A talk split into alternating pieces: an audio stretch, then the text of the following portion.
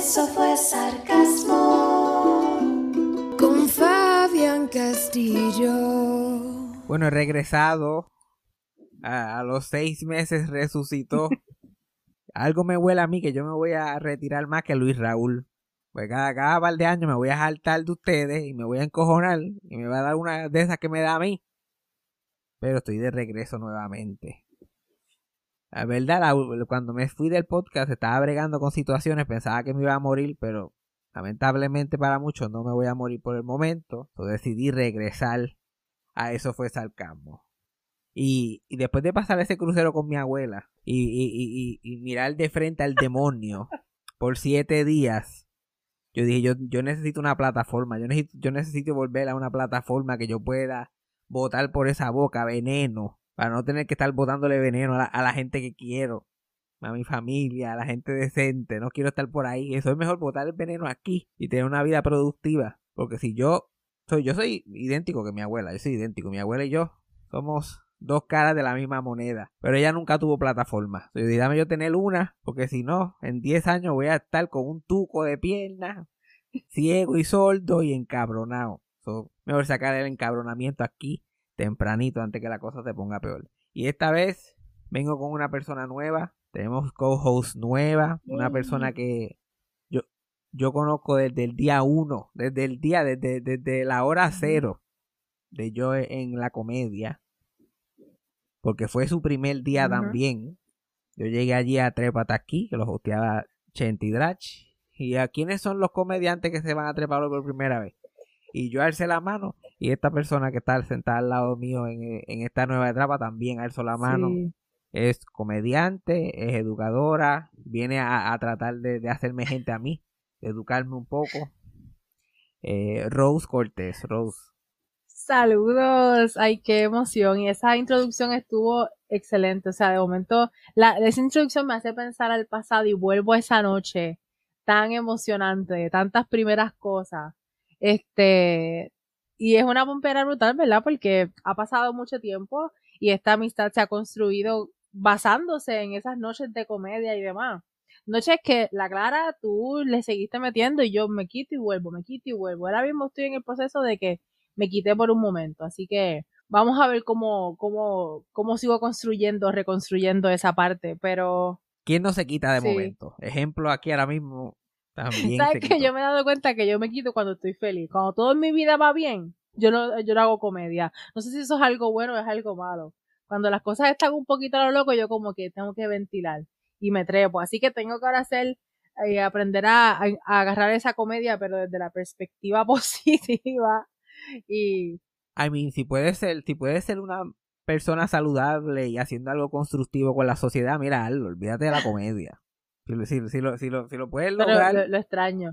more power Lo extraño un poquito, pero definitivo, han sido, de verdad, desde el día uno, han sido muchos años de muchas aventuras, que ya quizás en otro momento podemos tener un episodio que hablemos más de esas aventuras que hemos tenido en común, eh, que en verdad hay mucho, que hay mucho que contar, pero Hay mucho que hoy, contar. día uno, empezando aquí con eso fue Sarcasmo, estoy súper pompeada, bien emocionada y ready, ready para traerle esa, esa, oye, tampoco es lo que, ya eres gente, ya eres gente, pero ready para traer ese, ese esa parte de noticias y de, tú sabes, de mucha información. Y ya la gente, ya la gente está viendo la diferencia en la dinámica. Ya la gente está viendo, la gente no nos está ni viendo y ya sienten la diferencia de energía. Ya tiene esa energía de trabajo nuevo. Sí. Ahora mismo está como si fuera, como si, como si fuera por una entrevista de trabajo. Yo estoy en pijama grabando el podcast y ya está con un traje puesto y una cadena slash choker, escote, pelo envuelta. Sí, yo, Estoy es que tú sabes, hay que proyectar, hay que proyectar y tú sabes, yo me vestí como primer día de trabajo. Aquí estamos, tú sabes, empezando día uno. Vamos a ver en qué se, les avisaré en qué semana ya esté grabando en pijama. Y empieza con, siempre uno empieza con tanta energía, con tanta eh, ilusión. Pero a mí, a mí ya la vida me pasó, me pasó por encima varias veces haciendo este podcast, o por eso ya yo no estoy. Y después de este crucero, que a mí me dejó mal emocionalmente. Mira, Cassandra está, eh, está a punto de, de- de tirarme por el río para abajo. ay Dios mío. Sea, yo, yo, yo, paso tiempo con mi familia, yo termino, yo llego tirándole puño a una puerta abierta. Yo no sé ni qué me, ni qué me pasa. Ira, ira pura. Yo estoy ahí. Dios mío. Y mira, el- la gente que me sigue en las redes sociales y eso saben que recientemente me fui de crucero con la verdadera estrella, eso fue Sarcasmo, Milagro González, que todavía eh, no tiene acta de difusión. Eso, eso es lo más, eso es lo que puedo decir concretamente, porque la experiencia fue un weekend at Bernie's que duró siete días. Yo me gradué de ventríloco allí. Yo me gradué de ventríloco. O sea que yo, yo espero tener un- un cantito bien chévere en el testamento porque yo hice, yo le, yo le di vida a esa mujer. Esa mujer se ve, en todas las fotos quedó cabrón. Mira, foto que tú subías a tus redes, foto que yo estaba invested. Necesito saber qué está pasando. Videos de ella haciendo chistes y hablando, los pocos momentos coherentes. Yo como que graben, graben, que está coherente, graben, alguien prenda la cámara. Todo yo, yo soy su, yo soy su image consultant, su publicista. Manejador. sus ojos, sus oídos, su manejador literal, pero manejador como Cobo manejaba la Comay, manejador type, tipo de manejador. Oh my God. Y ella con esa eh, personalidad espectacular que ella y yo compartimos, que mira, yo voy a contar la historia y yo sé lo que van a pensar. Este eres tú, Fabián, este eres tú, tú estás hablando de ti en un crucero. Lo sé, lo sé, lo sé. Pero no es fácil como quieras, te voy a explicar por qué. Primero que nada, tengo que admitir que me cogieron, ¿ok? Me cogieron, sorry, tengo que admitirlo. Esto se, esto se pintó en el verano. Ah, vamos de crucero para celebrar el cumpleaños de mi abuela y toda la cosa. Y yo estoy como que dale, chévere. Vamos a meter mano. Porque yo pensaba que iba a estar en Texas. Yo pensaba que iba a estar seis pies bajo tierra para febrero del próximo año. Yo como que Milagro González 2024, dale, claro. Y después de ahí nos vamos para Atenas, que se joda todo. Y si quieren nos damos una vuelta. Haciendo Roma. pareja a largo plazo con la esperanza de que no se ven.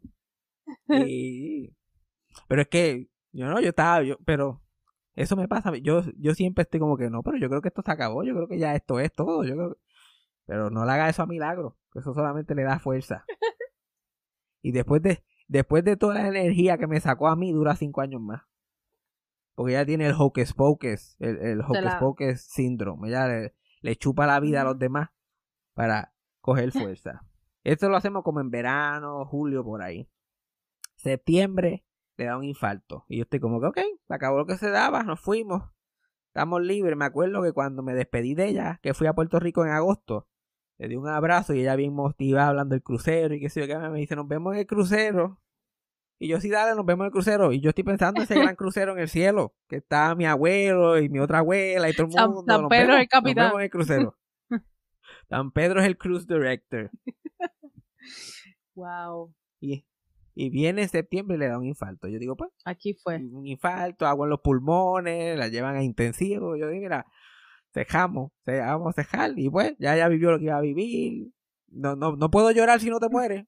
A mí, no puedo llorar si no te mueres. Es mi actitud.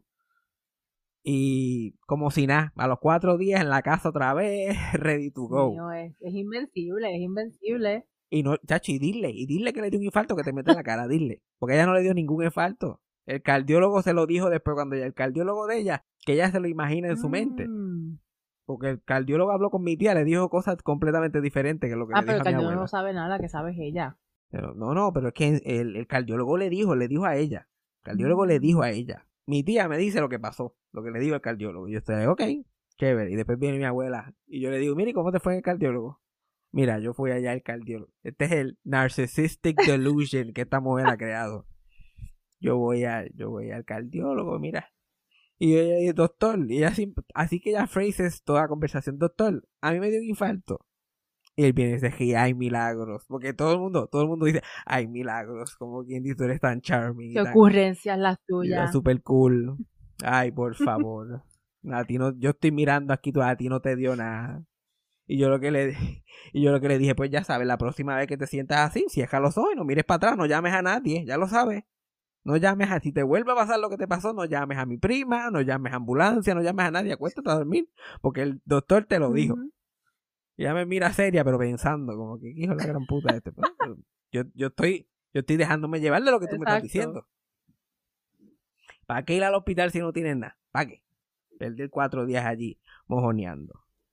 Pues, hablé con, le dio un infarto, la mandan otra vez para la casa, hablo con ella. Y ella, ay, crucero, crucero, crucero. Y yo, like, a la madre, pues, sacaré el pasaporte, que es remedio. Literal, la, la próxima semana después del infarto estaba yo sacando pasaporte y gastando todo ese crical de chavo que yo no quería gastar. Yo, pero dale, vamos a meter mano. Y yo sabía que le iba a pasar mal. Yo sabía que le iba a pasar mal, Rose. Ay, Dios mío. Sí, uno, un- esas premoniciones que uno lo ve venir, uno ya se va imaginando escenarios en la mente de esto puede pasar y esto puede pasar.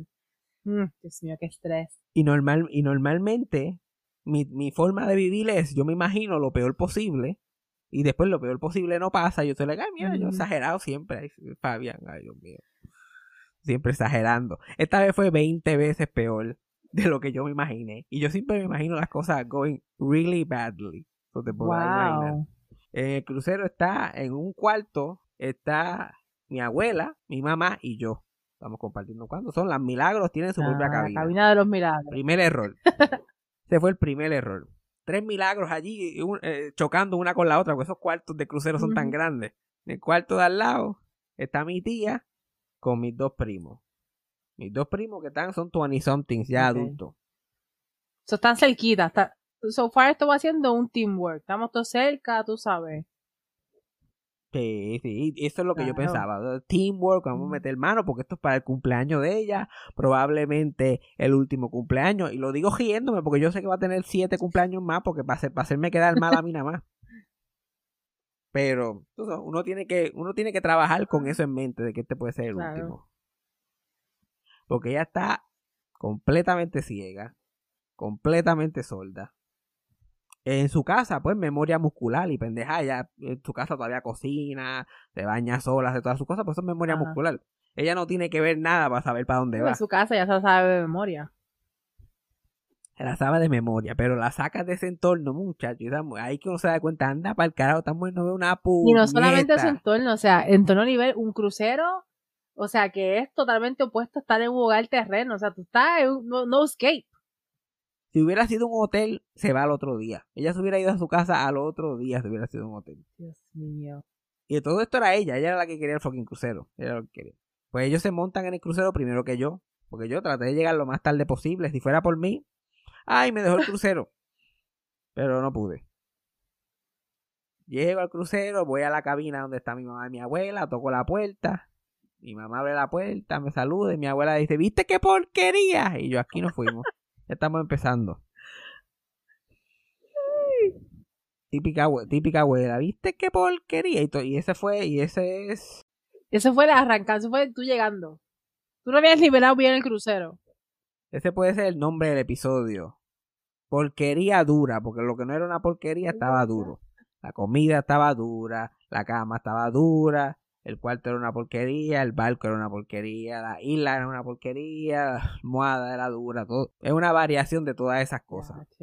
Y yo tengo que estar, yo tengo que ser su ojo, yo tengo que ser su oído, por eso yo siempre estoy ahí encima de ella.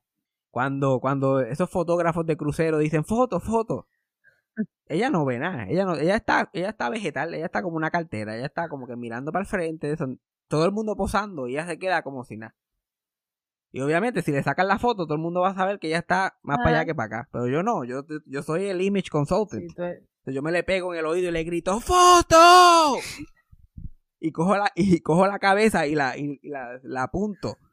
Weekend at Bernie's, la apunto a donde está la cámara y ahí viene esa mujer, saca las manos, pone una sonrisa eterna. sí, Chin, chin, chin, chin. vida, coge, coge vida. Perfect. Coge vida. Y queda perfecto. Y ya, todo el mundo mira para allá, milagro le queda. Todo espectacular. Pero yo pensaba que a mí me iban a ayudar. Mi mamá como que no, cuando ya yo he ido a crucero, ya yo he ido a todas esas islas, estoy cansada de ir a crucero, yo voy para allá y yo, mira, yo voy a estar con mami todo el tiempo. Que se vayan esta gente a hacer lo que quieran, yo voy a estar con mami. Pero la realidad del asunto es que mi mamá lleva ignorando a mi abuela como desde el 87, he calculado yo, más o menos. Ya ya cerró caja con ese caso. Ajá, y mi abuela siempre ha tenido esta personalidad encantadora. Te podrás imaginar por qué mi abuela, mi mamá ha dejado de prestarle Mm. atención hace muchísimos años atrás. Por, por su sanidad mental. Para no terminar como estoy yo. Ay, Dios mío. Empieza la pendeja y mi abuela se está quejando de todo y jodiendo por todo. Y mi mamá, Astro Projections. Sí. Ella está en el espacio sideral con Jesse Joy. volando. Volando por el espacio como Sí, ella definitivamente ha aprendido a bloquear cualquier sonido que que emita milagros y ella como que no escuchó, modo avión. Sí, porque mi mamá está como que yo no estoy para el passive aggressiveness y la indirecta. Tú quieres que yo haga algo, tú quieres que yo te ayude, tú quieres que yo te diga algo, dímelo directo. Y sabe que eso nunca va a pasar, eso ya se puede lavar las manos tranquilamente. Porque mi abuela nunca le va a pedir nada a nadie jamás en la historia. Pero va a tirar las indirectas. Porque ella no, ella no te va a decir que está ciega. Ella no te va a decir que está sorda. Ella me miraba a los ojos, me miraba a los ojos y me llamaba por el nombre de mi primo. Y no porque tiene Alzheimer, sino porque no ve. Y yo como que, soy yo, soy yo. Y ay, que estabas parado así en la luz y de momento como que el ángulo. So, ella no acepta, ella no acepta tampoco que no te, que no, que no ve bien ni nada. Es como yo, ella va a tobar. Para nada. Y la cama que estaba en el crucero ya no se puede parar de esa cama porque esa cama no es la cama que ella está Ah. acostumbrada. Entonces, todas las mañanas, que empela- como los bebés a las 5 de la mañana, todas las mañanas, en vez de decir, mira, hay alguien despierto, alguien ayuda, o quedarte acostado, ¿cuál es el apuro? ¿Cuál es la ¿Para dónde tú vas? Abre los ojos, piensa en las decisiones que has tomado en la vida, como hacemos todos cuando nos levantamos de madrugada. Ella se levanta y empieza como los bebés. Eh. Eh. Eh. Mi mamá se vira para el otro lado. Se hace la sorda. En la misma cama. En la misma cama. Mi mamá se vira para coger la frisa, se vira para el otro lado. Y mi abuela. Eh, Bueno. Eh, pero cada vez más duro.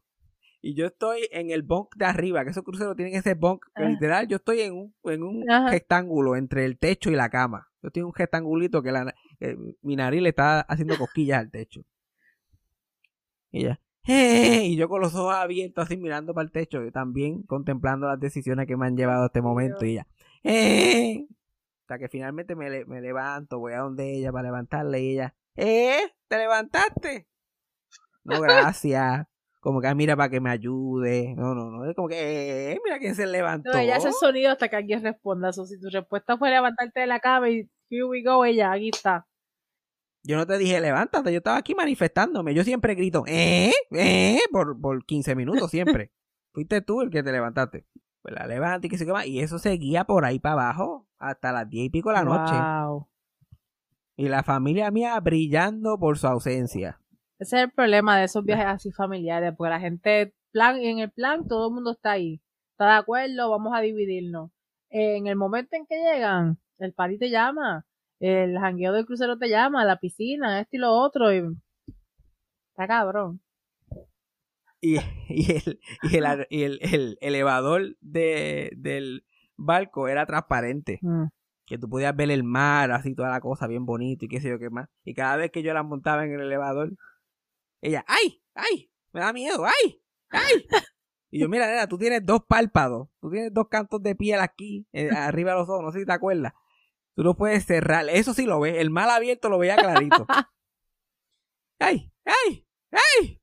Y yo, mira, yo sé que te da miedo, pero ¿qué se supone que hagamos? ¿Cojamos las escaleras? ¿Qué se supone que hagamos?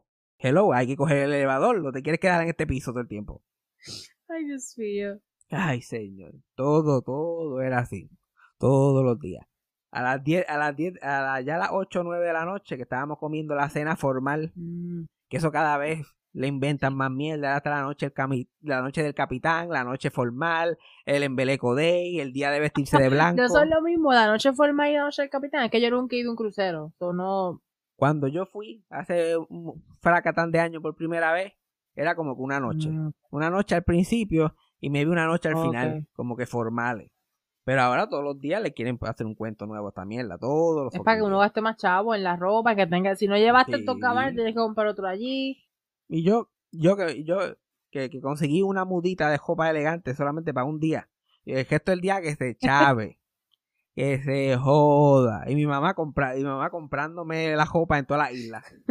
comprándome ropa en todas las islas. No, esto es lo que te vas a ponerlo. Y yo, pues mira, yo me lo pongo. Mira, ¿y cómo, y cómo, cómo la pasó Milagros en la noche del capitán? ¿Cómo tú crees que la pasó? Porque, por- basado, basado en lo que te he contado. Primero peleando porque le llaman la noche del capitán y ella no ha visto el, el capitán ni por la mesa pasado. El capitán ni por la mesa. Yo no sé cuál es. yo- ay, eh, eh, porque ese es el juido, ese es el juido universal. Eh, tú escuchas ese juido y, y el, tu corazón empieza a latir más Ay, es que rápido. me lo imagino. Eh, tanta cosa con la noche del capitán y ni lo he visto, ni ha pasado por la mesa. Y yo, pues, tú sabes, tú sabes que, él- tú sabes que está guiando el barco, ¿verdad? Tú sabes que él guía el barco. Yo saqué el key del Ujú. barco. Dios mío. Entonces todo el mundo en la cena, que era el único momento que veían a mi abuela, no la hablaban, la veían solamente de lejos. Y ellos todos tomando su vinito, teniendo su conversación, hablando con los meseros, todo el mundo, ay, Dios mío, pasando la cabrón. Yo de, en la hora número 14 de soportar a esta mujer, leyéndole el menú, aislado de todo el mundo, porque yo estoy trabajando, yo estoy dando clock, leyéndole el menú, gritándoselo. Y ella mirándome con esa cara de, ugh, ugh, yo no quiero eso. Eh, porque no, no coopera para Ay, nada. Dios No mío. coopera para nada. Y no te dice por qué no le gusta, no es como que, eh, todo es una, todo es, todo es eh, milagros logic, todo es lógica milagro, que no tiene ningún tipo de Todo es. sentido. Ñe. Ay, pero ¿para qué? Ay, pero ¿para qué? ¿Pero para qué salmón? ¿Por qué, ¿Por qué dan salmón aquí? Ay, mira, hay pollo. Ay, pero ¿por qué pollo? Pollo como en casa. Ay, pero eh, ¿por qué camarón? A mí no me gustan los camarones. Ay, Ay, pero ¿por qué me...? Y yo, mira, yo no le puedo decir a este cabrón de Indonesia, yo no le puedo decir, mira, échale dos, dos calabazas y él vele dos calabazas con dos huevos cocidos y échale un poquito de repollo, como lo que tú comes en tu casa, porque no estamos en Geocaña. El concepto aquí es un restaurante cinco estrellas. Ajá. No han ido, esta gente no han ido a la plaza del mercado. Yo no puedo decir, mira, tráele, tráele dos panas con bacalao. So, coopera conmigo. Coopera. Y todo estaba duro. Todo para ella estaba duro. Y yo tengo que amanecerme pensando. Yo tengo que amanecerme pensando, ¿qué carajo le pasa a esta mujer? ¿Por qué no come? Resulta ser que ya no puede ni mascar porque ya no tiene ni encía. Tiene dientes porque el plan se lo da, pero encía ya casi ni tiene. Ah, So, yo le- cuando le empecé a pedir sopas y pendejas así, se saltaba de la sopa y de las cosas suaves. Pero yo tengo que descifrar estas estupideces como si fuera un bebé, como si fuera un bebé que no habla. Como si fuera alguien que tuviera demencia o algo. wow. Diciendo, pero ¿por qué no te gusta eso? Eh, eh. Yo me acuerdo ir a Playa Santa con mi familia por parte de padre. Y eso era la tortura más grande del mundo. Esa gente, esa gente gritando allí sobre tostones congelados y cómo hacerlo, como si fuera la tercera guerra mundial. Y yo me acuerdo estar en ese piso 11 o 12 de ese edificio. Y para relajarme, yo sentaba en una silla, yo miraba más que el balcón y me imaginaba tirándome del balcón para abajo. Ay, yo, yo sentía el airecito dándome mientras caía yo, ah, me- y me relajaba. Y ahora, y ahora, después de viejo, ya yo, ya yo con cana, yo, yo estoy aquí pasando por lo mismo con esta otra gente también. Es un full circle Pero- moment, pero no de los buenos. Mira que yo, yo hasta yo, cuando hace, recientemente ese edificio de Playa Santa lo tumbaron, Mm. se cayó. Y me enviaron el video, mira, yo lloré de la felicidad. A mí me bajó una lágrima, yo como que, En tu mente todo el mundo se levantó a aplaudir. literal, yo, yo era el único que estaba ahí. ¡uh! Y, pero esta vez he progresado, porque esta vez lo que yo me imaginaba cuando ella estaba joda, que te joda al lado mío, yo lo que me imaginaba es coger, ir al deck del crucero con un cañón y meterla en el cañón y dispararla ¡puf! al océano para abajo. Esta vez era ella lo que me relajaba, tirarla a ella por, por la borda, no era yo. Todo eso es progreso. Yo, si se, si se tiene que ir una de estas dos personas, vas a ser tú, no voy a ser yo. A mí, a mí me queda por vivir todavía. Ya tú hiciste lo que tú ibas a Ay, hacer. Dios mío. Mira, y me da mucha y me da mucha ansiedad porque había que estar constantemente aware de sus necesidades, aunque ella no las diga, uno como quiera tiene que estar aware. Fuimos a un show, a uno de estos shows del crucero y toda la mierda. Y el minuto que el show empieza ya está joncando. Porque también lo único bueno del crucero es que ella dormía como 14 horas al día. Aunque si le preguntas a ella, ella no duerme de día. Ella no duerme de día. Ya solamente tengo como 500, tengo como 500 fotos de ella durmiéndose, dormía en la 12 silla juega, dormía en la cama, dormía en la silla, toda hora. Y vamos al show, yo digo, pues a lo mejor este show pues La entretiene, la entretiene, la despierta. algo, algo, joncando en el show, joncando. De momento, a mitad del show se levanta y yo veo que coge las manos y empieza a tocar así el asiento del frente, por poco le agaja el pelo a la señora que estaba sentada atrás. Y yo, ¿qué pasó? ¿Qué tú haces? Yo le digo, estamos en el crucero, porque cuando yo veo que ella tiene los ojos bien grandes, yo sé que yo tengo que recordarle Ajá. dónde ella está y lo que estamos haciendo. Y again, no es que tenga demencia ni Alzheimer, es que aparentemente su- eh, la visión y la audición tiene que ver en, en que tú entiendas lo que Sí, está la sucediendo. ubicación, ok. Y ella, eh, yo la veo con los ojos bien grandes y me está mirando. Y no dice, no pregunta ni para el carajo. Ella no pregunta ni para el carajo porque la encierran en el asilo. Ella no quiere. Ella, ella se cree que la van a dejar en el asilo a la primera que ella se ponga a, hacer muchas preguntas. Entonces ella está como que pone los ojos que parecen bombillos. Yo como que estás en el crucero, estamos en un show en el crucero. Ya, ah, Eh. mira a ver si esto es normal de una persona que ve y que escucha. Ay, Dios mío, era que yo me, yo me, me quedé dormida así de momento, no sé, estaba cansado, yo no sé qué pasó, me quedé dormida así de momento. Y cuando me desperté, pensé que eso era el televisor. Tú pensabas que un fucking show en tarima. En vivo con ese alboroto. Estamos en, estamos, estamos en la última fila, porque estamos en el área wheelchair accessible. Ella pensaba que ese teatro que estaba frente a ella era el televisor de ella prendido. y dice, ay, yo, yo decía, Dios mío. Y diciendo, mi tía, el nombre de mi tía fulana no ha llegado. Ella pensaba que estaba en su casa, que se había quedado dormida viendo televisión y que mi tía no había llegado. Ella tenía otra película Y yo montada. tenía que estar como, eh, yo como que estaba en el cruce, ay, Dios mío, ay, ok, ok. Cada jato se levant, cada jato se levantaba y cuando abría los bombillos así, yo como que crucero, yo mencionaba el crucero, crucero, crucero, aquí estamos, crucero, FJ, yo soy Yo, FJ. yo quisiera crucero. saber cómo la gente que te veía con ella reaccionaba. Porque, o sea, ver, ver la personalidad de ustedes dos en esto, en este trajín de todos estos días del crucero, estoy segura que más de una persona les los notó y pudo ver, por ahí va de nuevo el chamaco con la señora corriendo, por ahí va de nuevo el chamaco con la señora gritando.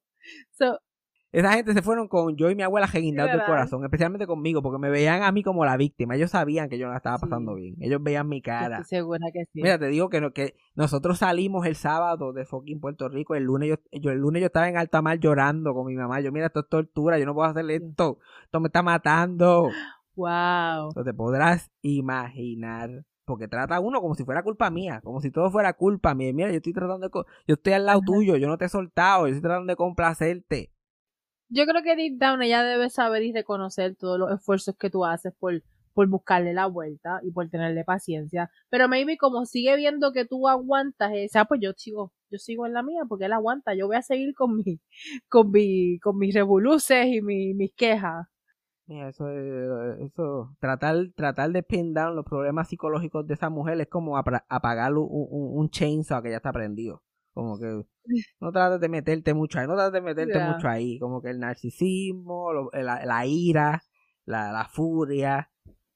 Ella no toma responsabilidad por nada de lo que ha ha pasado en su vida. Como que hay mucha ira y esa ira sale disparando Ajá. constantemente. Y cuando la gente se, cuando la gente se cansa, como el resto de mi familia, ella como que, ay, pero ¿qué yo hice? Ay, yo no, yo no sé, la gente, ay, nadie quiere cargar conmigo, nadie quiere cargar con esta silla juega porque es un peso. Y, y yo estoy como que, mira, no es la silla juega, yo andaría con esta silla juega para y para abajo en este fucking crucero sin problema. El problema eres tú que estás sentado en ella. ¿Ok? Sigue, por favor. Y te pone, te pone unos trips, te pone unos guilt trips y unas cosas, una mujer que te pide unas que, que, que uno se queda como que, Dios mío. Wow. Que mucho, jo- que ella, que mucho jode ella con que no quiere morir sola. A mí, como si yo fuera el gerente, yo soy el gerente a cargo de muerte. Ay, Dios mío. Yo como que, ay, yo no, yo, mira, yo no, yo, yo no me, tú me, esta es la, esta es la clásica. Tú me ves así todo, tú me ves así todo, pero, pero yo no me siento bien. Y yo así, a- a- así, así como que, ¿Qué- ¿cómo, cómo tú crees que yo te ¿Cómo estoy tú te crees que te. ¿Cómo tú te crees que tú te ves? Es la pregunta que quiero hacer realmente, porque como ella no se ha visto en 15 años probablemente, Ay, por la pérdida de visión. Ah, claro, sí, sí. Y tú me ves así, pero yo, pero yo no me siento bien. Es que yo me hago la fuerte. Yo trato de no quejarme. Y yo, gracias a Dios. Gracias a Dios. Diablo, si se... Si desde que su perspectiva ella no se queja mucho, imagínate si se, si se activa de verdad, como que hoy sí que me voy a quejar. Es que hay su propio. eh, eh, eh, ella, no, ella no vive donde vivimos Sí, nosotros, Rose. Ella vive en su propio mundo. Ella vive en su propio Wow. mundo. Y ella, yo, no, yo lo que no quiero es. Yo lo que no quiero es morir sola. Yo no quiero morir sola. Yo no quiero que me encuentren. Yo no quiero que me encuentren. Pues, ¿Para qué vive? ¿Para qué vive sola? ¿Para qué vive sola? Pregunta, ella es la que creo que había mencionado una vez que ella se, cada vez que sentía mal se peinaba. Es ella. Sí. Todavía tiene... Sí, cada vez que sentía que se iba a morir, se, se, se peina y se acuesta a dormir y dice, y se encomienda al Señor. Esa, esa es su, Ese es su forma remedio, ya veo. de, de tratar sus enfermedades. y yo y yo estoy, porque también los dos somos iguales, los dos somos sarcásticos. Y como ella ya me ha dicho este cuento 500 mil veces, ya me tienes harto con lo mismo. Yo estoy, yo mira, una cosa que podemos hacer para que no muera sola. ¿Qué tú crees de esta idea? Cogemos y te ahorcamos allí en el palo de mango detrás de tu casa y hacemos como una ejecución pública. Invitamos a todo el barrio y todo el mundo y te ahorcamos allí, te Fabián. Y como ella no, y, y como ella no me escucha, yo estoy gritando esto a tu boca en el crucero para que ella me escuche. Yo estoy gritándolo. Yo, porque si, te guindamos del palo de mango, todos nosotros y, te- y- y la gente como está como histérico, anda para el como carajo. histérico moviendo las Sí. manos. Yo que, yo que no muevo las manos, yo que no muevo las manos cuando estoy vacilando y jodiendo. Yo, mira, te guindamos de un palo de mango. ¿Por qué no te guindamos allí? Invitamos a Catalino y a todo el mundo y te guindamos de allí. Y mueres con el barrio completo. Cejamos la calle. Ay, Dios mío. Cejamos la Ay, calle. me muero, no, no. Y ya lo que me mira y dice, ay, F, por favor. F, por favor. Por favor, nene. Favor. Oye, pero ¿qué tú quieres que yo haga? Yo estoy tratando de buscar soluciones para y le buscaste una solución completamente contraria a lo que es su gran temor. Va, va- va más que acompañar. A acompañar, no puedes estar. Pero no.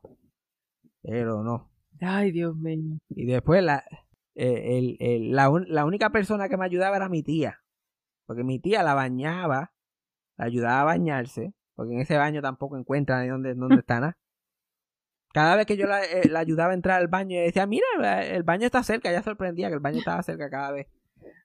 Yo no tenía idea de dónde el baño estaba ubicado ge- geográficamente en el cuarto. Qué complicado. Y mi mamá, que supuestamente me iba a ayudar, lo que sé yo, que más llegaba bojacha de la isla, como uh, llegaba bojacha de San Martín.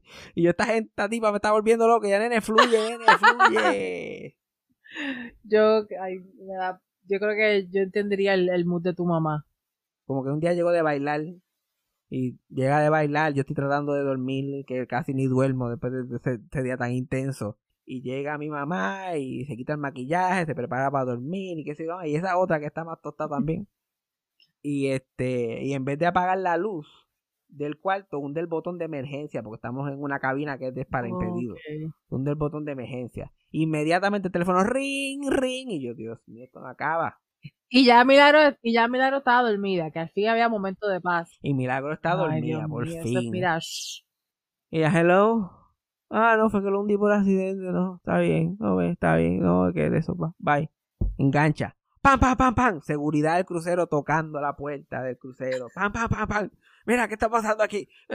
Y mi mamá ve la puerta, no, es que eso. Y ya ellos están adentro del cuarto inspeccionando, viendo que todo el mundo esté bien, que todo el mundo esté, todo esté bajo control, bla, bla, bla. Apagan las luces nuevamente y el tipo de seguridad se va. Y mi mamá cierra la puerta, mi, mi abuela empieza, le, le sube un buche de acidez, que por poco se ahoga en el propio buche, porque ella ni, ni, ni levantarse puede para botarlo. Dios mío.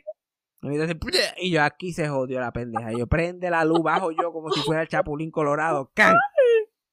Porque yo no uso ni, yo no uso ni la escalera, yo caigo, yo caigo, yo solamente caigo parado. Un super. Ella lo que verá. sí, ella lo que verá, lo que verá es una figura que aparece al frente de ella de momento. Ay, Dios mío. Y mi mamá está untándole Vicks y pendejada, porque, ah, porque tiene catajo, qué sé yo, qué más. Y eso, yo, mira, nena, vomi- tú no ves que vomitó la lasaña que se comió, que está la lasaña que se comió la está tratando de matar. Ay, Dios mío.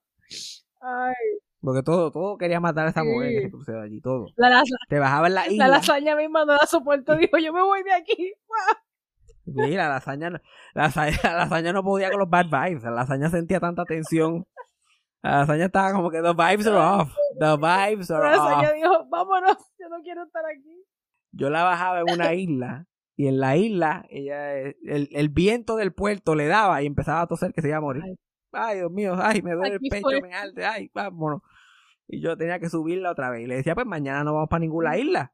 Pero al otro día, mira, eso era como 50 first dates. Al otro día, mi, mi familia está como que, ah, nos vamos para la isla y yo no voy porque esta no va, que se llama, ¿quién no va? ¿Quién no va para la isla? No, yo voy, yo tengo, yo tengo que comprarle cosas a todo el mundo allá en el barrio, yo tengo que comprar.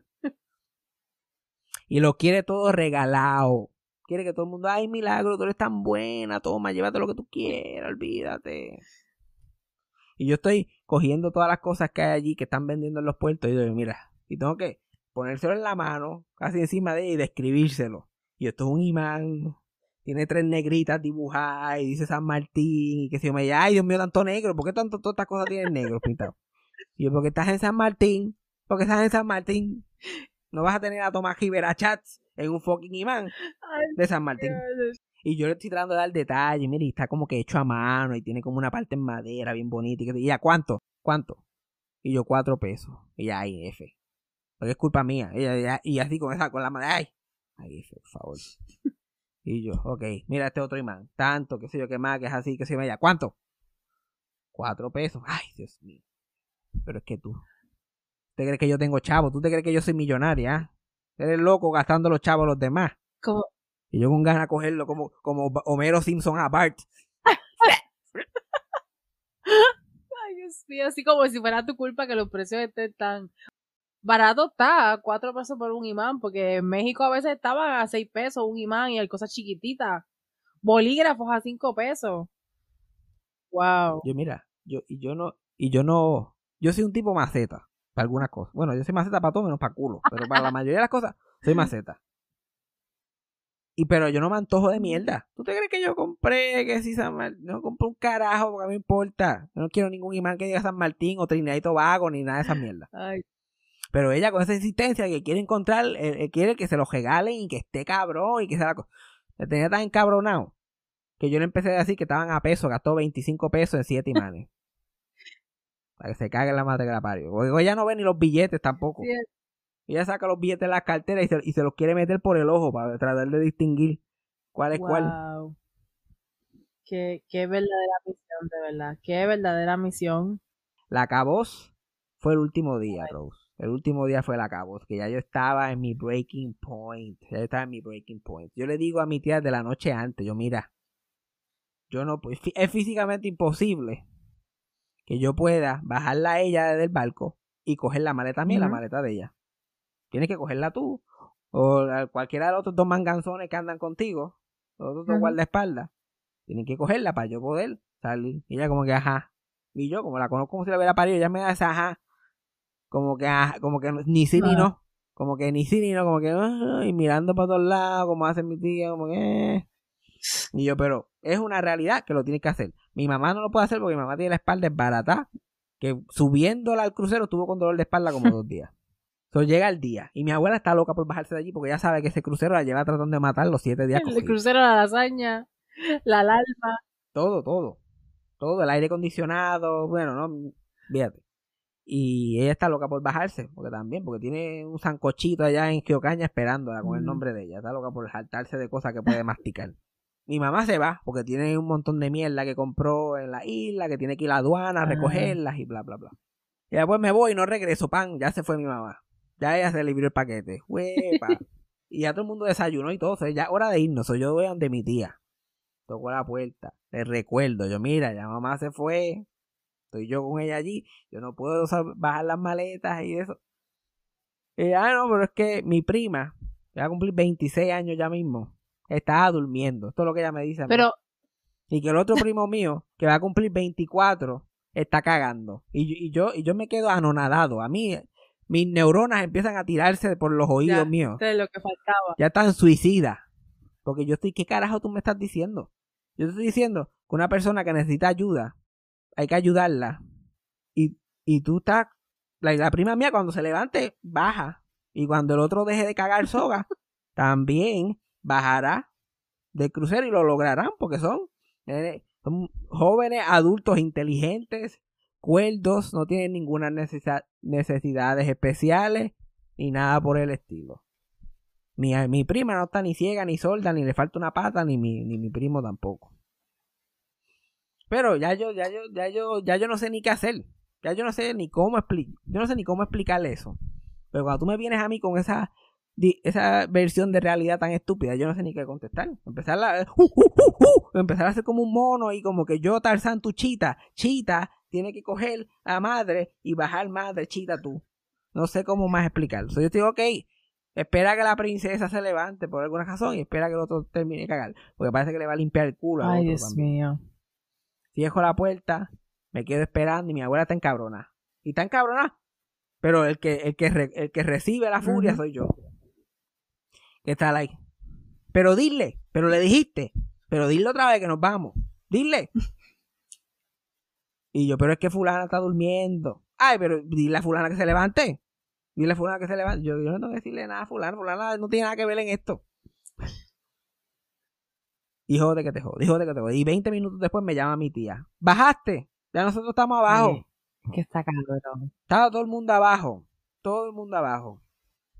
Y mi, y mi abuela, que parte de esto que no he contado de la historia es que mi abuela a mí no me dejaba ni cagar. Yo llegué estreñido del fucking crucero. Dios mío. Porque cada vez que me metía al baño, ella decía, no me dejes sola, no me dejes sola, ¿para tú vas? ¿Para tú vas? Y yo, este es el baño. Su temor en la vida es que la dejen botar. Porque eso sí sabe, ella sí sabe que su familia no, no está ¿Verdad? como que la puede dejar botar. Eso es una posibilidad. Ay, Dios mío, ella, reconoce ese botar. peligro. Entonces yo tengo que mirar a esa mujer a los ojos y decirle, te, deja- te dejaron votar. La mujer que siempre dio una contestación para todo no habló por 20 minutos después de eso. Wow. Entonces ya yo estoy encabronado. Y yo, por más que me trate ella como mierda a mí, yo sufro lo que ella sufre. sí. Porque yo rápido, la mierda esa de empath empieza a joder. O sea, yo estoy en- tan encabronado que si yo veo a mi tía le caigo encima. No es ni culpa, no es ni culpa de ella, porque ella es la caretaker principal, ella siempre está encima de ella, y ella tiene que vivir esa tortura año por año, porque le da la gana. Porque le da la gana, porque los asilos existen. y yo, yo creo en, eh, yo creo que eso es una profesión, cuidar a ancianos es una profesión y hay gente que lo hace muy bien. Ahora, aunque después de esta experiencia yo no creo que pusiera a mi abuela en un asilo, porque los profesionales de la geriatría no se merecen semejante barbaridad. A mi abuela yo no la pondría en un asilo, yo la pondría en una jaula. Ay, Dios mío. Y cogería un palo, y cogería un palo y le tiraría viandas así por un palo, así por la jaula, Ay, Dios mío. para que no pueda, para que no pueda lastimar a nadie. Si hay que llevarla a un asilo algún día, tiene que ser como Hannibal Lecter. Una máscara puesta para que no muerda a nadie, amajada de, todo- de todos lados. Entonces yo tengo que coger las maletas con los brazos, como si fueran carteras, las dos maletas enormes. Para con las manos coger la silla rueda y jodarla por ahí para abajo hasta asistencia de silla rueda. Para después esperar ahí un más.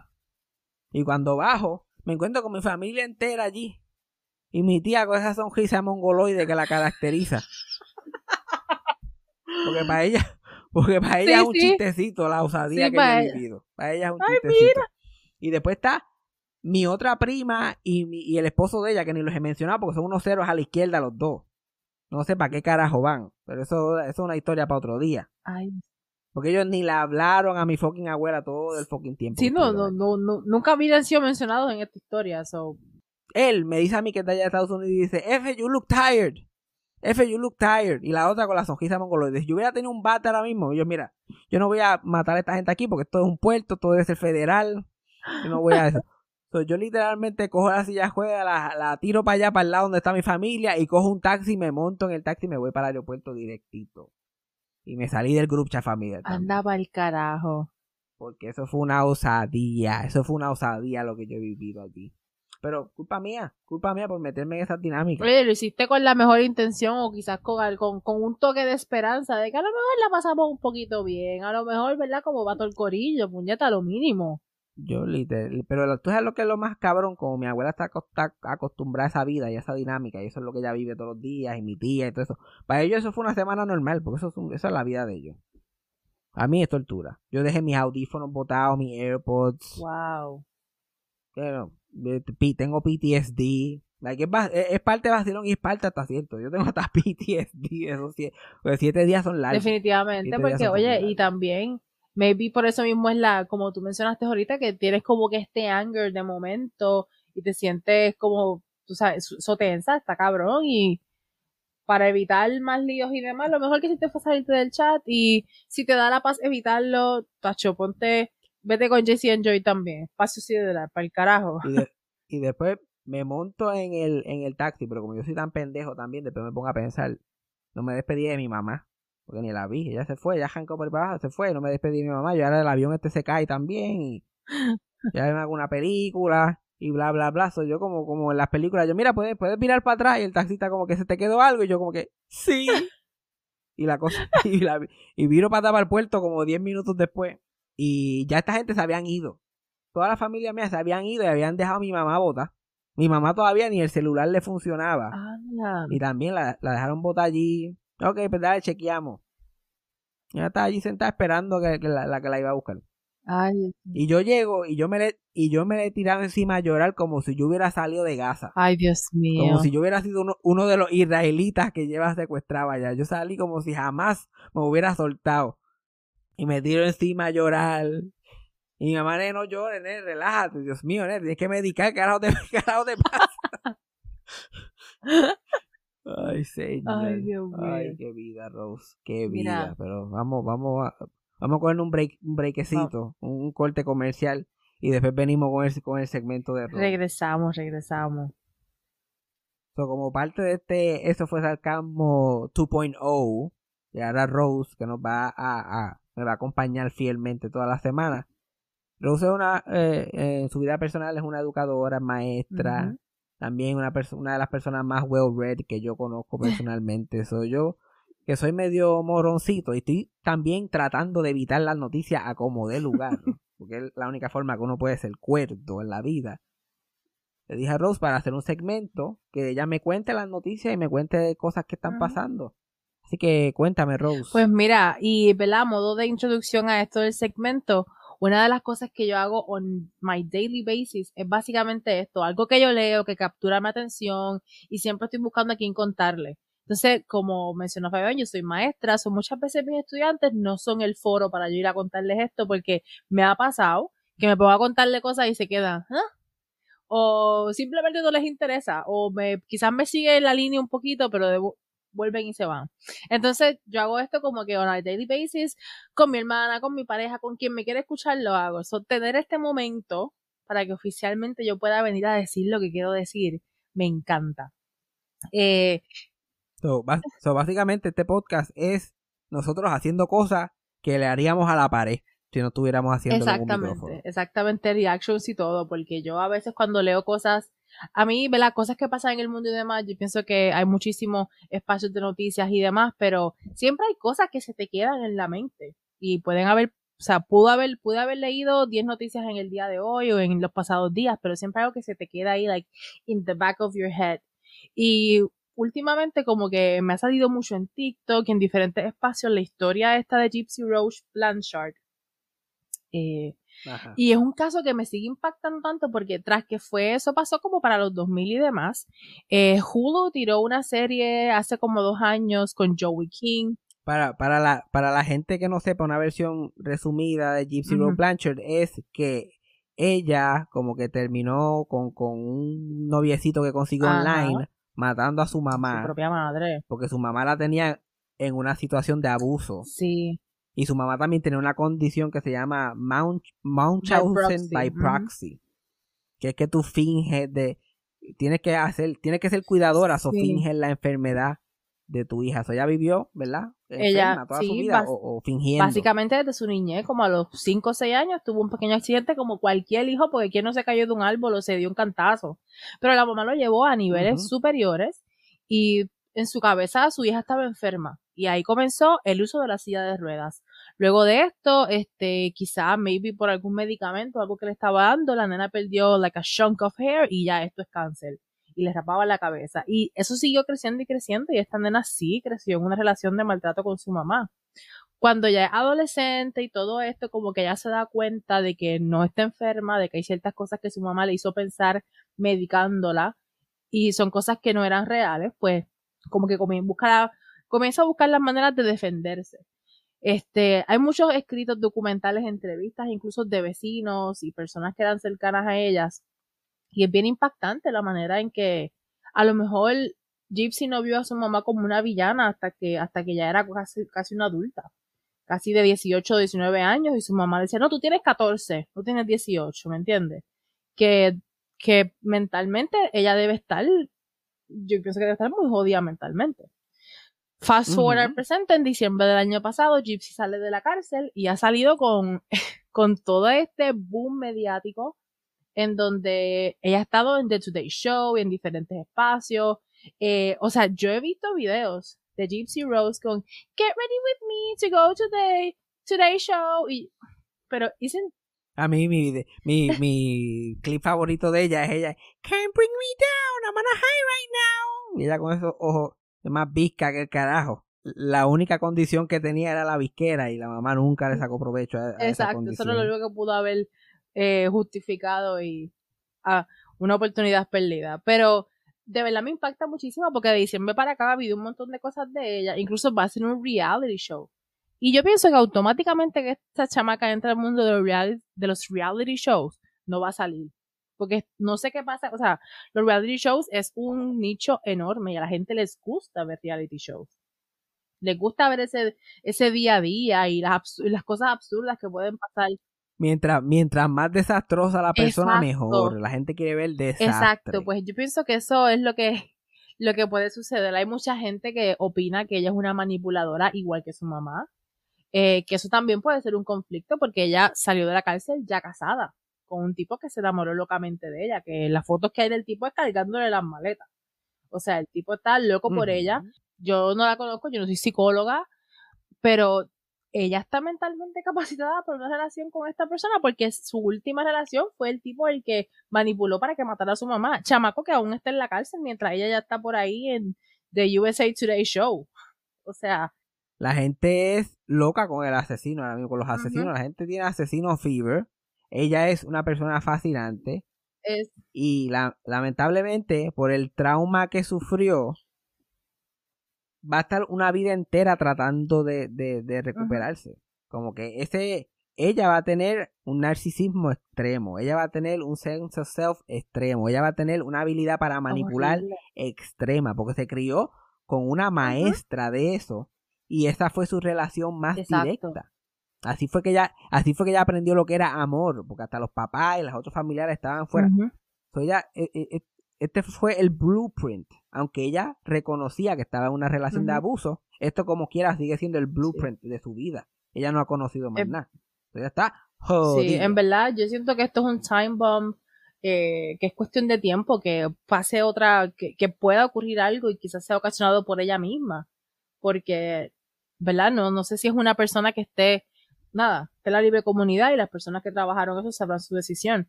Pero she really is. Ella de verdad es una manipuladora, bien cabrón. O sea, yo al principio la veía como, sigue siendo víctima, sí, pero tampoco es que tenga la mejor actitud ante las cosas. las cosas, porque todo el mundo dice como que, ay, está apareciendo en todos lados. La gente no, no se cansa, le están dando mucho foro. Pero si tú sales de la cárcel, tú no tienes derecho a tener redes sociales. Pienso que sí. El, proble- el, pro- el problema es que la gente se lo, la gente eat it up de una manera extrema que es como que a ti qué te importa que está haciendo esta fucking tipa 24/7. Y otra cosa es que ahora Gypsy Rose se está dedicando a como hablar de su situación y lo que le pasó y, y- crear awareness y todo eso. Ah, ella lo está haciendo por los chavos. Pero ¿qué otra forma va a tener de Eso, mantenerse? eso sí. Esta muchacha no, no- no- no aprendió a vivir, va a apren- a aprender a mantenerse. Yo no quiero, yo no quiero ver a Gypsy Rose en un McDonald's. Hey, can I take your order? Yo salgo cogiendo. Have a nice day. Have a nice day. Aunque ahora que la escucho como que... Yo estoy en el drive-thru. Welcome to McDonald's. How can I take your order? Ella tiene una voz que puede ah, la voz debería sacarle provecho. Like, esa voz no la tiene todo el mundo. Esa voz es, Debería ser un conejito en, en- una Sí. película de Disney o algo. No digas, no digas eso mucho que te escuchan y se da. Sí, el conejito, la historia del conejito este visco Pixar, anoten, conejito visco, que todo el mundo lo jode porque es visco y su mamá no la trata bien y al final el conejo mío. coge y mata Ay, a la Dios mamá. mío, esto es una historia de, wow. Tú sabes que las mamás siempre tienen que morir en las películas de. Pixar, pero esta vez pa, la mata a ella, la conejita cute. Wow. Y ella como que happy hap y está stabbing a, la- a la, a la mamá o, o qué sé yo. Yo estoy speedballing, yo estoy solamente aquí tratando de, de crearle empleo a la muchachita. Pero tú sabes, tú sabes que Gypsy Rose came up en el crucero. Came up en el crucero y estaba, en uno de los pocos momentos que tuve de paz, estaba hablando con mi prima, mientras mi tía estaba eh, con mi abuela. Y estábamos hablando de Gypsy Rose y ella me estaba diciendo lo mismo que tú. Como está leyendo la misma conversación, como está tipa, porque todo el mundo está jodiendo tanto con eso. Porque también yo creo que el 90% de los views son gente encojonada de que le están dando. Posiblemente. Ella como que, ay, guau, porque, porque todo el mundo le está haciendo caso, pero le sigue saliendo en el, en el algoritmo. Yo le digo a mi prima, estamos hablando de Gypsy Rose, yo le digo a mi prima como que... Yo, yo le estaba diciendo a Cassandra, porque cuando ella salió de la cárcel y que yo, estábamos viendo como que algún TikTok, qué sé yo, que más yo le di a Cassandra, como que, no, porque yo, yo, o sea, a mí yo soy tipo extraño. Le digo, yo no, yo estoy viendo a Gypsy Rose con el, con el esposo en la entrevista y qué sé yo qué más, yo digo, coño, esa Gypsy Rose no es fea. Ay, el Fabián es buste. Esa Gypsy Rose- y Cassandra como que tú estás enfermo, tú tienes problemas psicológicos, tú sabías eso, tú tienes que... Y yo se lo comento a mi prima, yo como que yo le estaba diciendo a Cassandra que ya nene, por favor, Dios mío. Entonces ella viene en la cena, una de las pocas veces que dirigen la conversación hacia mí, es mi prima para decirle a todo el mundo, mira, tú sabes que te estaba diciendo que, que Gypsy Rose estaba buena. Ay, Dios mío. Y mira, y, y, y mi- y mi mamá que ha criticado modelos que ella lleva a mi casa, mi mamá que ha criticado modelos que ella lleva a mi casa, de repente ya me mira a mí como que, ah, no, ah, pues claro, por supuesto. Ay, María. Mientras, mi- mientras más descojonada, mejor. Ay, Dios mío. Pero Pero esta es la forma que mi, esta es la forma que mi, cel- mi cerebro ya veo, trabaja. esa es tu forma en que tu cerebro funciona. Otra que, eh, otra, ¿verdad? Otro caso muy parecido al de Gypsy es el de la que asesinó a Selena, que también es otro papelón y también tras reciente como el sábado eh, estrenó un documental en el canal Oxygen, que es otra que se va a montar en el tren, a lo mejor sale con, tú sabes, con documental, con posible libro firmado y viene con otra versión de qué fue lo que pasó con Selena. Yo, ¿Quién es? Yolanda Saldívar, la que asesinó a Selena. Ah, pero ella no está buena. yo no lo veo, yo no lo veo No, pasando. no, fíjate. Ella tiene una muy buena cara de villana. Ella tiene una cara de villana de, uy, de señora mala. Pero ella es como la asistente de la villana, porque tampoco en ninguna novela van a poner una asistente tan, una villana tan fea. La sirvienta de Lupita Ferrer, you know what I mean? la, la criada. Ella es la que ella escucha en el despacho a Lupita Ferrer diciendo algo y ella es la que le envenena el café y acaba con la pendeja. o ella es o ella es la o ella es la la la en, en la Rosa de Guadalupe o en casos de la vida real uno de estos shows ella es la, la criada o la mesera o la cómo se llama Ujú. sirvienta. No sé cuál es el término ahora Bueno, correcto pero ella es la que es la buena como ay es tan buena y que se y al final es la asesina resulta que sí, ella es la es la que le... y, a- y atrapa y atrapa a la heroína a un edificio y quema el edificio el tipo, eh, ella ella tiene cara de que- eso Que básicamente fue lo que hizo, ¿no? Porque ella cogió una superestrella y la, y la aniquiló en su pique, en su mejor momento. Así que, definitivamente, esa es su, esa es su persona. Selena, bendito. Ella es la John Lennon, porque struck down in her prime por una persona loca. bastante similar. Y por eso yo creo que la leyenda de Selena ha crecido tanto. Claro. Yo me acuerdo cuando yo era chiquito, los aniversarios de su muerte, los documentales de su muerte, ocho años de su partida, nueve años de su partida. Y su, y su asesinato pasó como que en el mismo mes o en el mismo periodo de semana que mi hermano nació. ok. Entonces, como que eh, mi familia rápido puede saber exactamente cuántos años hace de que Ajá. Selena. Yo creo que ya van murió. 30 años y eso es uno de los motivos por el que este canal se interesó en escuchar la historia de Yolanda Saldívar, porque ella es posible que incluso salga el próximo año 2025, like under parole. Que se atreva, que se atreva, porque ella va a saber lo que es el biri biri bam bam de verdad. Para Cuando escuche ese último bam bam que va a escuchar, no va a ser el que ella esperaba. Definitivo. Que se atreve. Y ella, y ella está en una cárcel que es como a 30 Ay, Dios minutos de aquí. A media, que se prepare, que se prepare, porque como una flor le voy a abrir yo en la chola. Lo que no le hice al, lo que no le hice al esposo de mi prima cuando me dijo you look tired, sí. Es que lo que le voy a hacer a Yolanda Sandívar. Que ella lleva en, en- en solitary confinement, lleva sola, porque todo el mundo La en la, ca- hasta odian, en la cárcel la quieren matar. ¿Cómo tú te vas a poder, cómo tú vas, cómo tú vas a matar a una de las mexicanas más famosas del mundo sabiendo que te van a llevar a la cárcel y que hay una probabilidad de que haya uno que otro Y mexicano que- y allí? una de las más queridas también. O sea, esto yo, o sea, esto era para esta señora irse en un Witness Protection Program y mudarse para el carajo, para allá, para Nueva Zelanda, donde nadie sepa quién puñeta es. Porque no va a estar, o sea, hacer un fucking documental con Oxygen, que estrenó con comercial y todo, porque yo vi el trailer y es como si fuera una película y yo, pero esto es en serio. So, nuevamente otro foro, ¿verdad? Para personas que han cometido crímenes bien cabrones y que verá que sale el año que viene y verá que la vas a ver en Despierta América, pues estoy muy feliz de estar aquí. Mira, puñeta. Pero, pero, good luck to her, como que buena suerte con eso, porque Oxygen se cree, pero jamás en la vida, porque primero, como mencioné, no es tan atractiva como Gypsy Rose, just putting it, putting it out there. Ay, Dios mío. Gypsy Rose, Gypsy Rose tiene un encanto natural, Gypsy Rose llama una llamadita, si quiere que te entrevistemos en el Ay, podcast, Dios mío, Jesse, esos ojos viscos lo dejaron loco. es que yo con la gente, yo como yo, como yo soy disco también, yo siempre, yo he sentido esa, he sentido esa conexión. Y, pero, eh, pero hablando en serio, la, Gypsy Rose mató a alguien que nadie quiere. La misma gente, por eso la gente, ah, qué bueno que Sí, la mata, sí. Porque había razón. Sí, ella, a ella se En, en el, en la mente del público, en el- la mente del público, especialmente generaciones más jóvenes, el asesinato es justificable. Especialmente ahora con todos estos documentales de asesinato y de cosas. Ahora, esa, toda esa, todo eso cultura online de mata a tu abusador, mata a, a, a- a tu Sí. abuser. ¿Sabes? Todo esto, todo esto vino antes de Gypsy Rose y Gypsy Rose se montó en Ajá. este caballito de, de ese movimiento.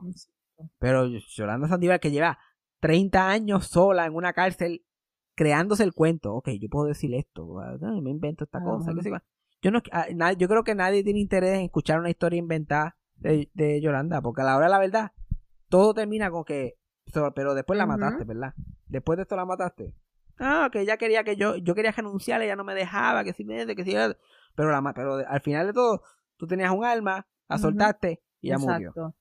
Exacto. Sí que no importa lo que, ¿verdad? Desde qué, desde qué perspectiva quiera mostrar su historia, like, eh, va a ser difícil borrar tu historia real, Yolanda. Y no vas a conseguir Dick Guiso en Pixar. Es así que no. Es así. Bueno. se parece un poco. Se parece un poquito a Mamacoco. Pero ella se parece a Mamacoco desde que tiene como 22 Sí, años. y ella tiene 63 años ahora. Señora, Ahora, ahora tiene Ajá. 63 años. ¿Qué clase de cojones? Tiene el aspecto 63 de los Sí. 90, pero está fuerte. Es un buen intento, pero no va para ningún lado. Es una cadena como Oxygen. Que a quién, ¿Quién se acuerda que Oxygen no existía tan siquiera? ¿Quién tiene Están cable? tirando sus últimos cartuchos con Como- las opciones. literalmente tirando los últimos cartuchos. Y esto va a ser. y esto, si tiene, si tiene aunque sea un chispito de público, si cuatro personas ven esta mierda, va a ser hate Yeah. watching.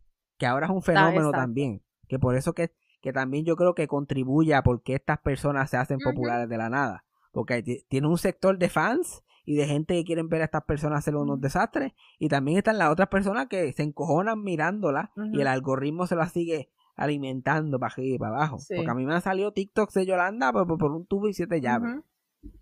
Ella hablando la miel y siempre lo miro como que mira hija de puta. Pero la mataste, ¿verdad, cabrona? Pero la mataste. Y, sin embargo vi el video Sí. completo. Y ahí, entonces, cuando vuelves al otro día, te va a volver a salir otro, porque ya lo viste. Y tú, tú has visto la el caso de la nena esta. Que, adop- que una familia adoptó de Rusia. Ah, Que después ellos decían que era una adulta. sí. Pero no era una adulta nada y la pusieron a vivir sola y qué sé yo qué más. Sí. Esa es otra historia, que eso ha sido una serie documental y ahora tiene múltiples Sí. seasons. Y ahora esa la serie la tienen juqueada. Y cuando tú piensas que ella es la buena, ella no es la buena. Y cuando él es el más. Sí. Ya, ol- olvídate, olvídate. ¿te, acuerdas, ¿Te acuerdas de estos shows de antes como Dynasty? Ajá. O Dallas. esta- esta- o estas novelas que daban antes? Ahora la gente lo quiere ver en vida real. Lo quieren ver desarrollarse en real Sí, time. está bien cabrón. Actually, ese caso de esa muchacha fue lo que inspiró las películas de The Orphan. Entonces, yo- entonces ahora resulta que las películas estaban basadas en esta historia, pero la, la hicieron más como un tipo urban legend, porque la historia tiene muchísimo más. Aquella historia era que la nena había hecho eso en otros hogares y resulta que no fue así, que es una historia súper fuerte también y lo mismo, ya tiene su Yo vi- público. vi- he, vi- he visto, he visto, he visto dos seasons de esa serie. Y me he reído con cojones, porque yo, a mí eso no es problema mío. Yo lo que hago es que vacilarme a la gente. Y tiene tantos layers. Ya, yo dejé de verlo porque ya, ya literal estaban como las novelas. Que todos los episodios como que y giro nuevo. Yo, mire, cabrón. Ningún ser humano tiene tantos giros. Ya tú, ya tú estás jodiendo conmigo. ya- ya ustedes se lo están inventando. Ay, Dios mío. Lo último, lo último que supe, lo último que supe fue que la muchacha ya tiene como 23 años y ella ahora que tiene ahora 23 que- años, esto pasó hace un cojonal de tiempo, ahora tiene 23 años y finalmente terminó viviendo con una familia que la apoya, como ya terminó viviendo con esta gente, y esta gente la, la, la crió sus últimos años de adolescencia y bla, bla, bla. Y en el documental, la última escena es ellos adoptándolo legalmente y ella llorando y que es chévere y qué sé yo qué más. Y de momento enseñan así la casa de lejos y, lo, y, lo- y todas esas notas de productores que dan después del Ajá. final del documental. Y después, este, seis semanas después de la adopción. Y es una llamada del papá adoptivo diciendo, esa tipa es una basura de ser humano. No va a dar un chavo prieto. Ya nos tenía cansada. Ella no es la persona que ustedes piensan que es. Y, ya, y, y, y- se fue de aquí y no la queremos ver más. Click. ¿Qué? Y es como que Season 3 coming soon. Y yo, ay, vete para el carajo, cabrón. Vamos a seguir con esta Ah, no, voy a mierda. tener que verla. Ya estoy invested. ¿Ves? ¿Ves? ¿Viste cómo la gente cae? ¿Viste cómo la gente ¡Qué cae? mierda!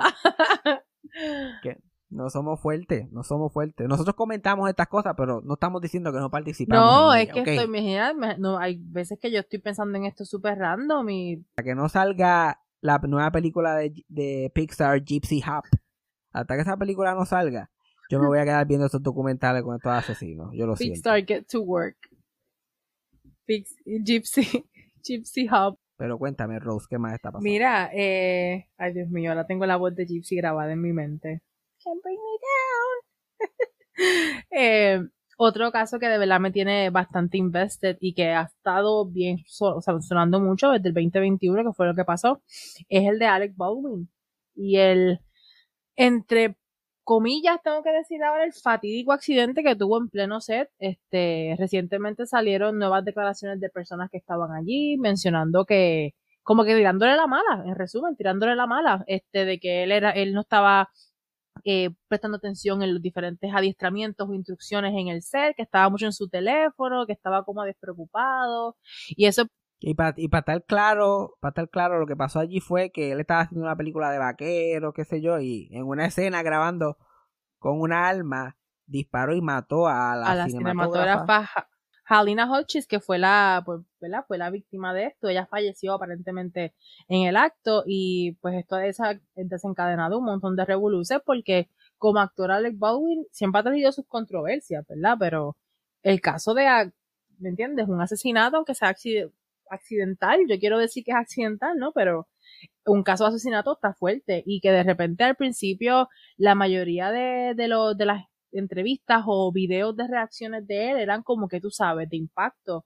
Eh, pero ahora hay gente tirándole la mala con estas declaraciones de que él no prestaba atención, de que él estaba en el celular, de que como si él tuviera un, un motivo escondido. Y me parece, yo, yo sé que esto ha pasado antes, pero en mi tiempo, ¿verdad? Es la primera vez que veo esto en una noticia que está en, en constante evolución y me impacta muchísimo y me tengo que poner los zapatos de, de las personas que estaban allí, obviamente, eh, y de él mismo, como que, ¿qué carajo voy a hacer?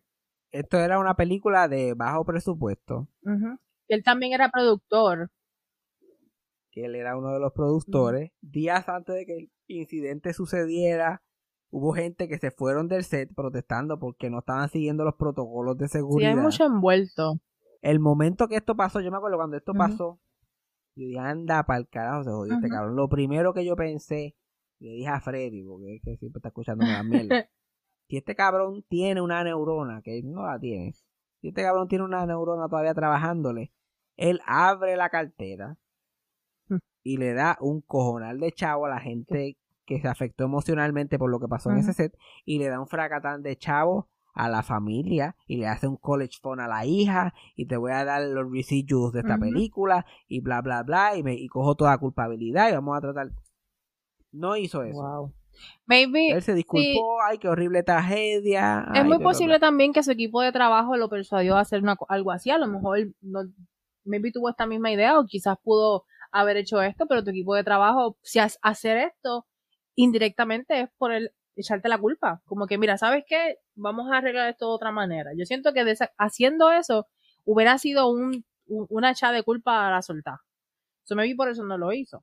Pero a la hora de la verdad sabiendo cómo es Hollywood sabiendo cómo se bate el cobre tú sabes que como productor tú eres responsable sea culpa tuya o no como productor tú estás involucrado Sí. ahí y si tu nombre está en la en, en, en la película si es Alec Baldwin en la película que sea la prensa también te va a caer Sí. encima Alec Baldwin tiene más enemigos que Y- y el carajo también al- también, que estaban locos por verlo caer. otra, Boyela, porque te no sé si sabía, si sabes este dato, pero él fue el que tuvo una controversia hace unos años por dejarle un mensaje de voz bien grotesco a una de sus hijas. ¿O fue su hermano? Fue Sí. él mismo, fue no fue fue él que le, que le dijo a su hija a Fat Little, Fat Little Pig, Pig. entre los Mira, que le Está cabrón porque, coño, eso está cabrón. Yo, yo era, creo que adolescente o joven adulta cuando eso pasó, que tu papá te diga Fat Little Pig está fucked up. Yo- o sea, está eh, greedy. I think he's, I, I think, yo pienso que él dijo un greedy Fat Little Pig porque también le dijo que ella era greedy, que la buscaba nada más para que el papá le diera chavo. Ajá, para los chavos. Porque el cuento era que ella no lo, no lo buscaba lo suficiente. Ella que podía tener, creo que entre Sí, 10 una a 12 niña. años más o menos. Que yo creo que por eso, la mitad de los enemigos que tienen en el bolsillo definitivamente debe ser por eso, porque la gente no olvida eso. Mira, eh, Alec Baldwin siempre se salió con la, tu- la suya porque es un mega talento. Es súper liberal socialmente y tiene muchos amigos bien conectados. Y todo el mundo es loco con él, con su historia y qué sé yo qué más.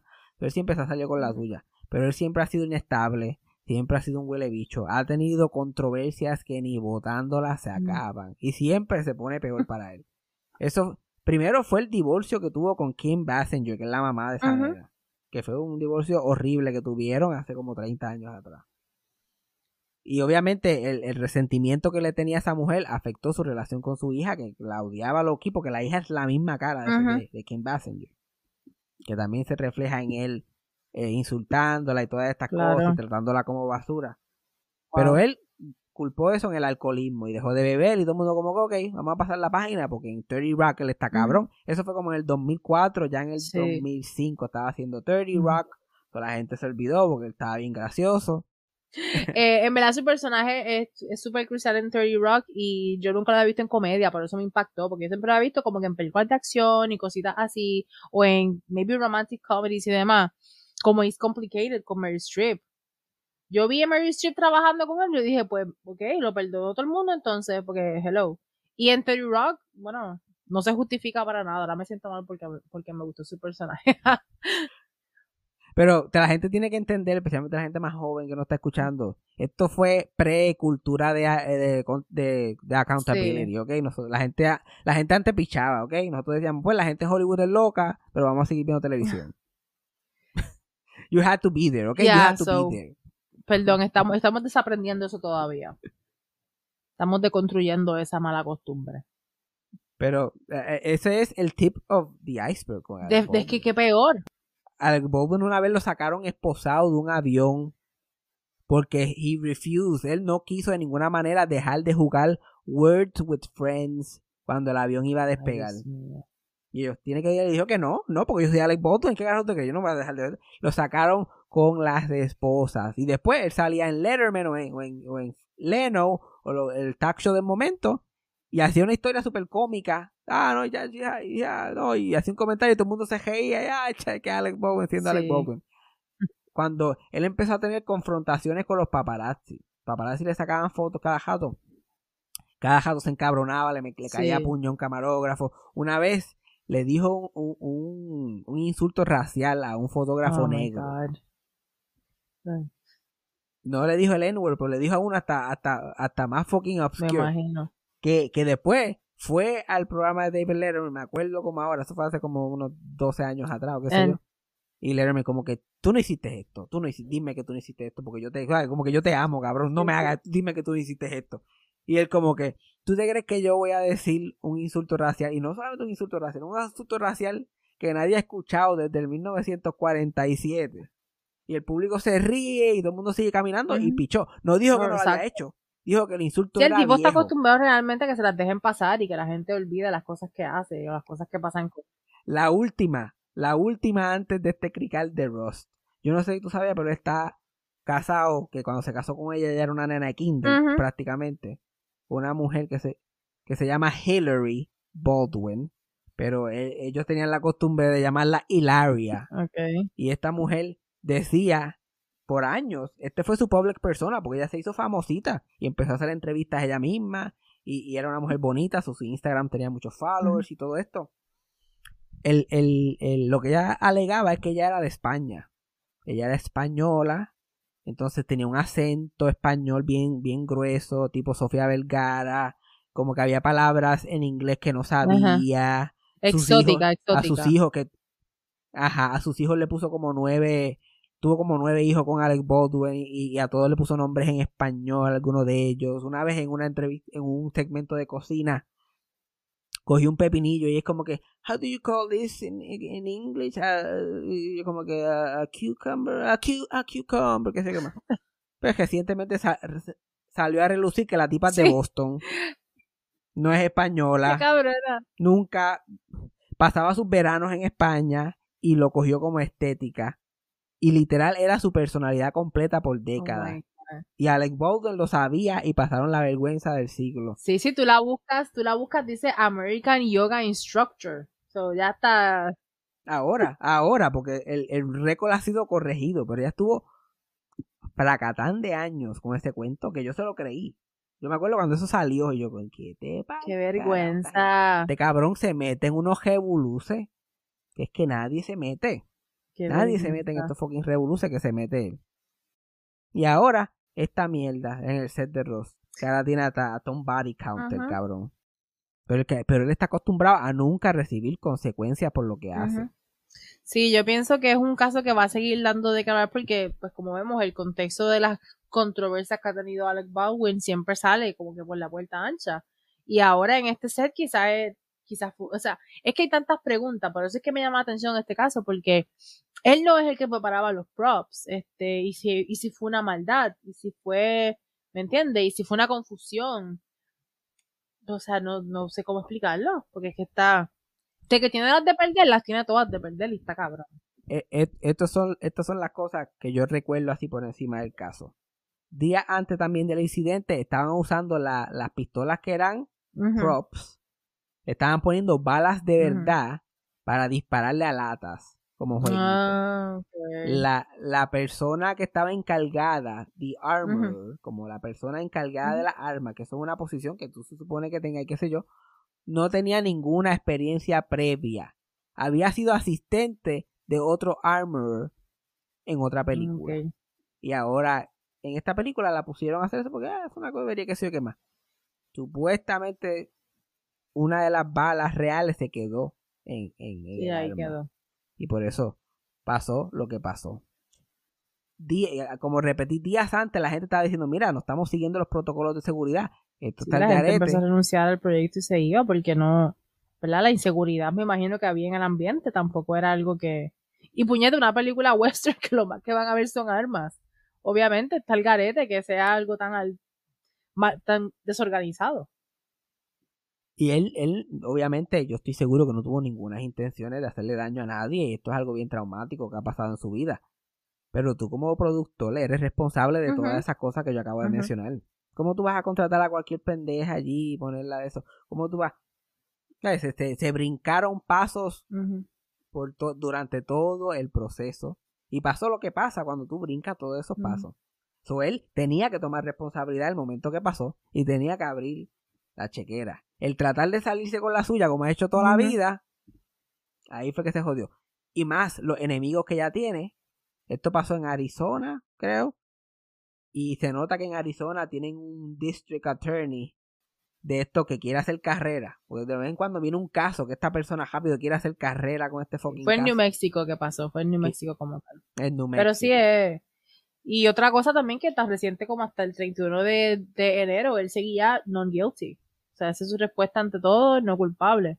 Eh, yo pienso que esto se va a extender muchísimo y en su carrera, I think, I don't know if I, no sé si es kiss it goodbye, pero de que la controversia está fea, está fea, porque es como de Sherry on top, tantas controversias que ha tenido en su vida, este es ya el top, puñeta. Una persona, falleció en un accidente que tú estabas directamente vinculado. It's just fucked up. Y yo creo que él siempre ha sido una persona inestable. Y esto lo terminó de craquear.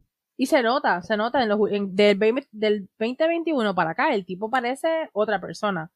Eh, se ve desaliñado, se ve como que yo vi videos de él y estaba constantemente nervioso, moviendo las manos, que a lo mejor En el, en el, en el 2021, en adelante, no creo que haya vuelto a trabajar en- en, ningún proyecto de prominencia. Él siempre estaba trabajando como loco porque él mismo decía, yo me puse a parir estos 8 o 9 muchachos que todos son de la misma edad, todos estos muchachos van para la universidad.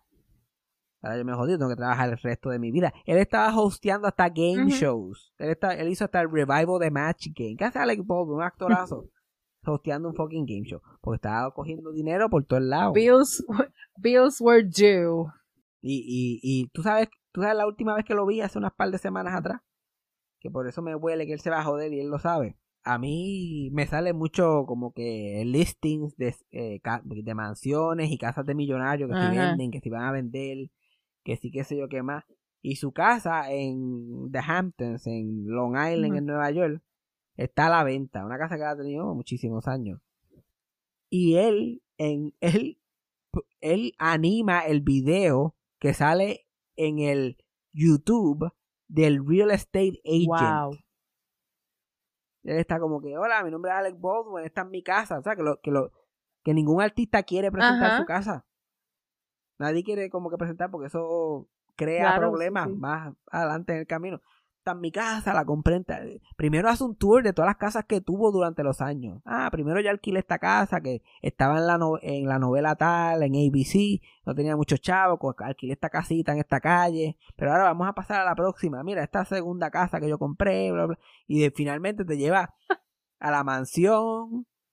Y él está caminando por la mansión. Esto se lo añadimos en el 2011. Esto se lo añadimos en que... La parte que me gusta a mí de esta casa es que es cerca de la casa de Billy Joel. Y Billy Joel... Y yo estoy like, ¿qué carajo le pasa a este Sí. cabrón? Que porque se está... re- Él está loco por vender esa casa, loco, desesperado. Eso es hitting rock bottom. Ujú. O sea, ya, Rock bottom. ya, ya no va para más, yo creo. Y es verdad, es una. Mira, no quiero decir que es una pena, porque ah, siempre, like, like, karma gets you. Maybe esto es eh, karma unfolding, right? O sea, el karma desempeñándose y desarrollándose frente a, a la, al- a la vista de todos, porque, como tú dices, se salió muchas veces con la suya en muchas controversias. Y ya karma catch, it, catch him. Este, pero esta es la historia de muchos actores que son súper talentosos, súper carismáticos. Porque no hay nadie más gracioso, carismático, que puede contar una historia y te meas de la risa Baldwin. Pero es como muchísimos actores y muchísima gente. Cuando de momento hacen algo mal y ellos tienen que responder por lo que hicieron, tú ves que son unos, sociópatas. Ahí que tú ves el ego y lo de sociópata. Yo me acuerdo cuando pasó el crical de Bill Cosby. Mm. Y Bill Cosby, ah, toda la vida, stand-up, uno de los mejores stand-up, sit- sitcom histórico, America's Dad, siempre Silly Goofy en todos lados, qué sé yo, qué más. Yo me acuerdo, eh, The Associated Press, como, como un mes después que ya el bochinche estaba cogiendo auge por ahí para abajo, lo está entrevistando sobre una exhibición africana que él va a presentar en, en, en la universidad donde él trabajaba y toda esta cosa. Y está, ah, como su carita de yo no fui como siempre y sus chistecitos y le preguntan como que qué tienes que decir sobre las alegaciones de que fulanita de tal que tú le hiciste esto y esto y esto. Y ese cabrón cambió de cara que da miedo. Da, yo vi la cara de un violador Uf. en un momento. Yo, yo fui de, ay virgen, ¿cómo es posible que se coma yo? Uy, ese cabrón Ujú. lo hizo. Mira, así como me está mirando a ese reportero ahora mismo, así miraba a esas mujeres. Como, literal, como lo que estaba diciendo ahorita de, de Yolanda Sí. Sandival, que es la buena y Sí. después al final puso esa misma cara. Sí, cara de sociópata de loco. Puso esa misma cara. Oh my god. Y, y, y cuando cogieron a Louis C.K. también con las Mm. cosas de él, que, que, que su apology era el ranting de un sociópata también. Ay, yo me quiero disculpar con estas mujeres que me admiraban tanto, porque yo soy un comediante tan bueno y he sido tan grande y ellas sentían que yo era muy grande para decirle que no. Sobre... Es sociópata y también es una actitud bien pasiva-agresiva. De, de nuevamente tratar Ujú. de virar la situación como que, after all, I'm also a victim. Y yo creo que eso es atroz.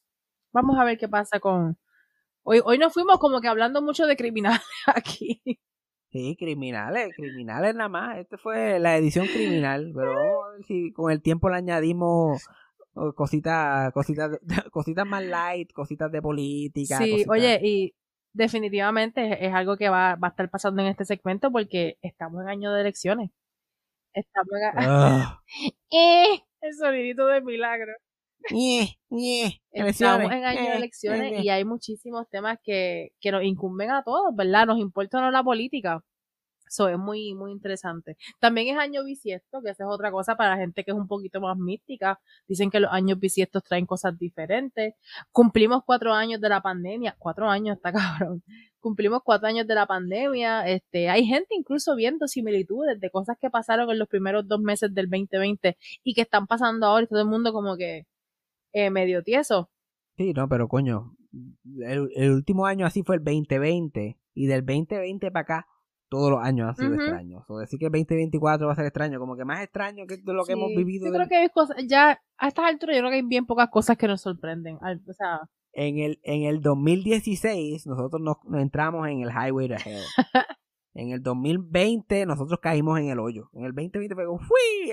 Lo dejamos todo atrás. bien cabrón. Entramos un mundo nuevo, un mundo nuevo e interesante.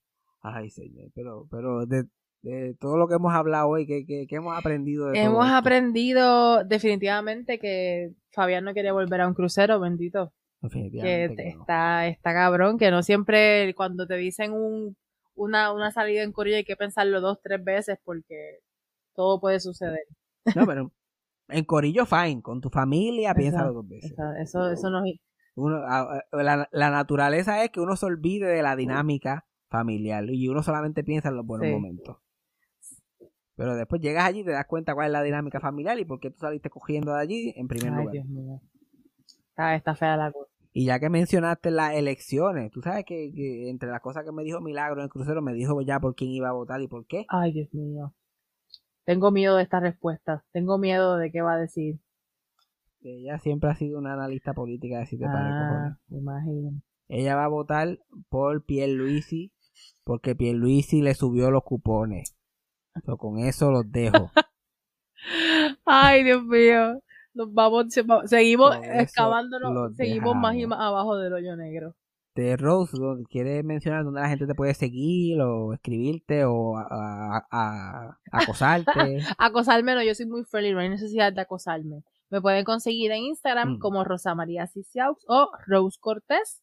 Y bueno, y todo lo, ¿verdad? En cada episodio aquí en este segmento en donde vamos a traer noticias y vamos a manifestar lo que tenemos que decir sobre estas noticias, porque si no sacamos las cosas de esta manera, coño, nos volvemos locos. También nos pueden escribir al email, eso fue sarcasmo at gmail.com.